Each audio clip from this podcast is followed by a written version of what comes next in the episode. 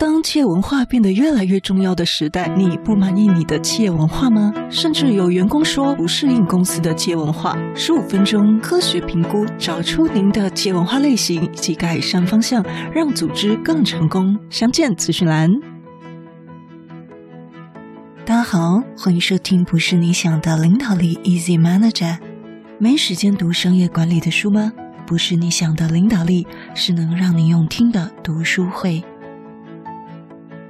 二月份幸运的得奖 VIP 听友王小祥先生，因为平台给我的名字中间是隐藏的，所以暂时用“小”这个字来代替。不好意思，王先并没有跟我们联络，失联两周了，所以呢，把这个机会让给我们另外一位幸运的 VIP 听友是王小慧小姐。欢迎您留下收件地址、姓名、电话，我们将尽速把这本书寄给您。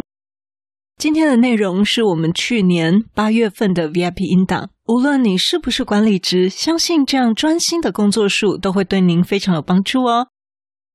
你希望能专心上班，但开不完的会议、忙不完的杂事，总是让你一直被杂事打断思绪吗？你可能已经听过了红极一时的。被日本媒体报道，三十八岁、IQ 一八零的台湾天才 IT 大臣都愿意采用的番茄工作法，你试过但觉得不太好用吗？别担心，今天有三个伟人要跟你分享他们的工作术。预留无干扰的时段给重要工作。第一个伟人是谁呢？第一个厉害的角色是比尔盖茨。他在微软担任执行长的时候，一年会有两次到美国的郊外一个叫做 Think Weeks 的隐居生活，禁止公司主管、朋友、家人联系他。而另外创造演算法分析的电脑科学家，图灵奖的得主唐纳，他也说，当他需要高度专注的时候，会规划一段时间与世隔绝，隔绝一切令人分心的事物。这种隔离一切的修道院式工作法，能够把深度工作体现出最大值。但特别需要注意的是，你的工作类型是要能够长时间独处，贡献是比较偏向个人化。例如，你是教授，你是作家，你是工程师，或者是科学研究员这种的。第二个厉害的伟人角色呢，是心理学家卡尔·荣格。荣格心理学家，我们都很常听到，很熟悉，对吗？他的一周啊，会包括怎么样的工作呢？会包括经营诊所，还有。出席他人的演讲，以及研究理论，还有每天早上他把自己锁在房间里写作。那他这边呢，就进行了双模式工作法。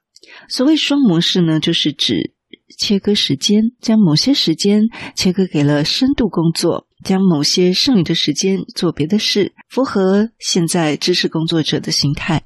那么认同这种哲学的人呢，就很钦佩修道院士的这种生产力，也就是修道院士就是与世隔绝，然后埋首在一个工作当中。但认同双模式工作法的人呢，他也认同了浅薄行为的价值。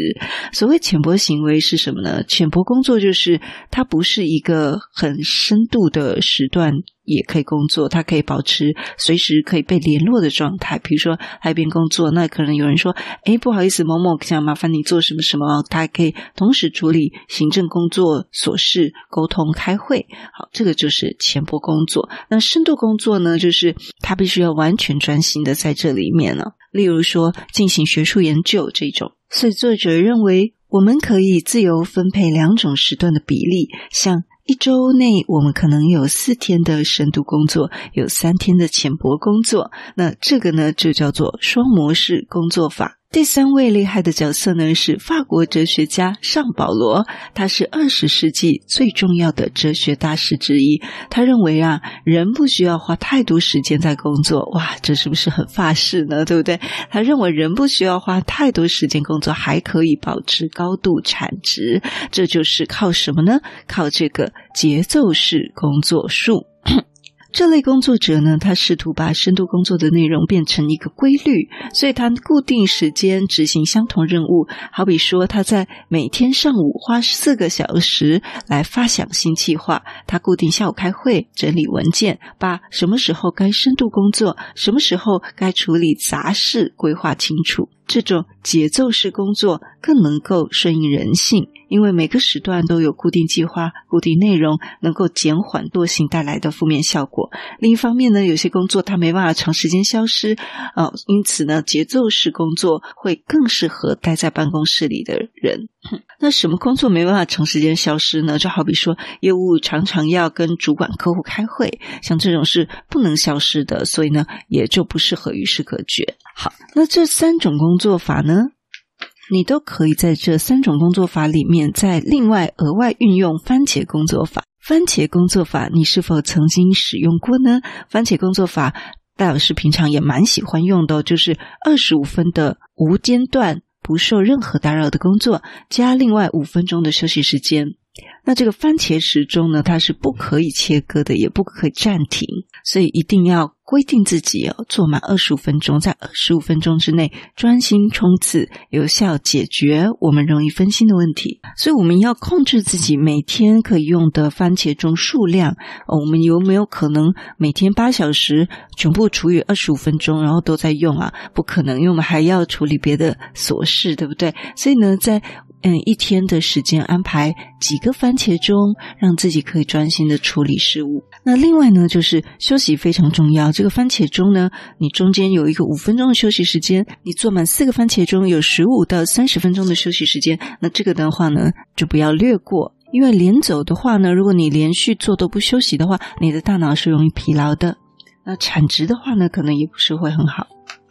那如果呢，你用番茄钟用到可能第十第十分钟的时候，诶，你的主管突然走过来交代你一件事，那这个被打断了，你该怎么办呢？好，这边作者告诉我们，最小单位就是一个番茄钟，二十五分钟，被打断了不能暂停，这个番茄钟就是作废，要重设。当你在做这个番茄钟之前呢，必须先有明确的工作目标跟方向，以及事后检讨自己。番茄钟使用状况的一个记录表，这样才能够有效的追踪，逐步打造一套属于你自己的、不断提升自己、不断改善自己工作效率的系统。所以要在做之前呢，一定要先规划。所以在做这个番茄钟之前，先拿笔把自己的待办事项、今天的待办事项都把它写下来，然后再来实际上的运用，会更有效率哦。因为老师自己也是用这样的方式在进行。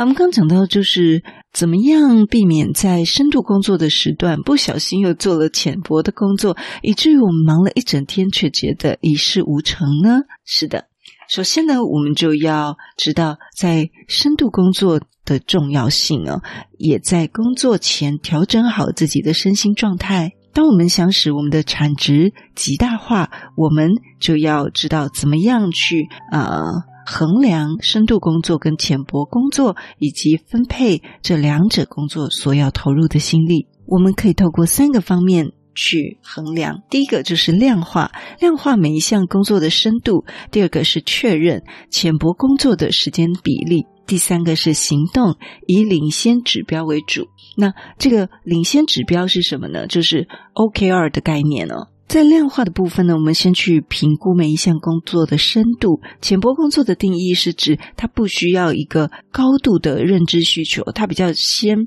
它比较偏向是行政事务，像你回 email 啊、整理文件啊这些。那有一些工作并不好区分呢，比如说制作一份销售简报，那这个可能没那么好区分。所以我们应该先量化我们的工作深度，以免我们在做深度工作的时候不小心做了浅薄的工作。浪费了宝贵的专注力。好，那这个工作到底是深是浅呢？啊，作者给我们一个很有意思的一个问题问自己哈，就是一个辨别。到底是深是浅工作的问题。他说：“你可以想想看，训练一个聪明没受过专业训练大学生，如果由这个聪明又没受过专业训练的大学生来做这件事，需要花多久时间？你就可以大致衡量这个工作是深是浅了。”第二。确认浅薄工作的时间比例。如果一项工作可以产出极高产值的成果，那么他应该要把特定的时段留给他。确确认工作种类之后，我们可能会面临到一个难题，就是：诶，我该花多少比例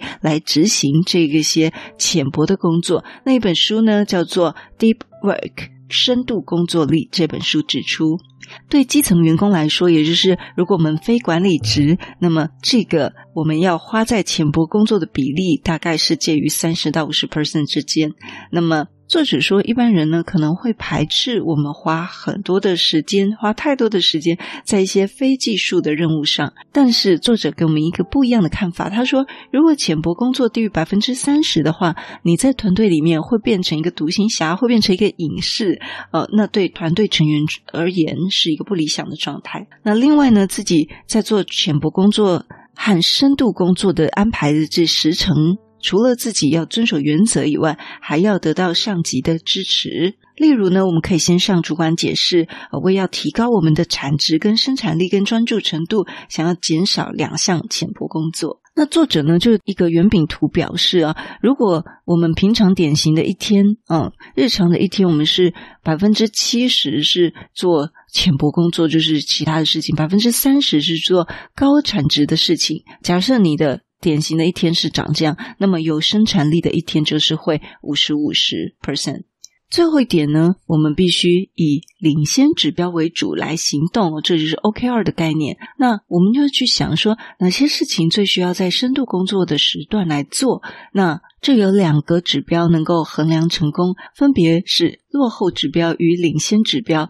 前者落后指标就是想要改善什么，想要改善什么目标，例如面包店就想要提高顾客满意度。那么领先指标呢，就是驱动成功的新行为，好比说是增加免费试吃活动，让顾客对品牌的好感度也会上升等等。而我们工作也是如此，要根据领先指标来行动，而不是根据某种成果来工作，或者是想要改善的东西，或者是避免的东西。举例来说，学者如果在意每年发表论文的数量，计算深度工作的时数，品质不一定好；但是如果行为表现是计算花多少时间研究，论文的质量就会更好了。那就是种植还是要重量呢？好，今天跟大家分享。不再一直被杂事打断思绪，怎么样更专心的把没有干扰的时间留给重要的工作？我们今天分享了比尔盖茨的修道院式工作术，还有荣格的双模式工作术，以及法国哲学家的节奏式工作术，还有今天的番茄时钟法。那么这几个你最喜欢用哪一种呢？这周就来试试看吧。如果你对我们节目有任何的想法，或者你觉得我们节目有带给你一些收获，都邀请你到我们 Apple Podcast 给我们五星评分与留言。如果你还没有订阅过，也麻烦你免费点点订阅或关注，再把这个节目分享给你身边你认为会有需要的人。也欢迎免费加入 Instagram，你可以在脸书上直接搜寻“用听的哈佛商管读书会”，就可以找到我们。我相信只要你愿意给予，加入社团会给你更多的收获哦。最后要邀请你，现在就来帮自己。加分，期待透过知识价值的传递，让你可以在赞助方案中得到最大的受益。现在回到资讯栏里面，点选 YouTube 有两分钟 3D 卡通人物的说明影片哦。我知道你是非常非常忙碌的，但是你却选择收听我们这一集的节目，非常的感谢，而且你也是最棒、最优秀的。不是你想的领导力，是能让你用听的管理读书会，轻松就能让你用在职场上。祝福你有一个很棒的一天，我们下次见。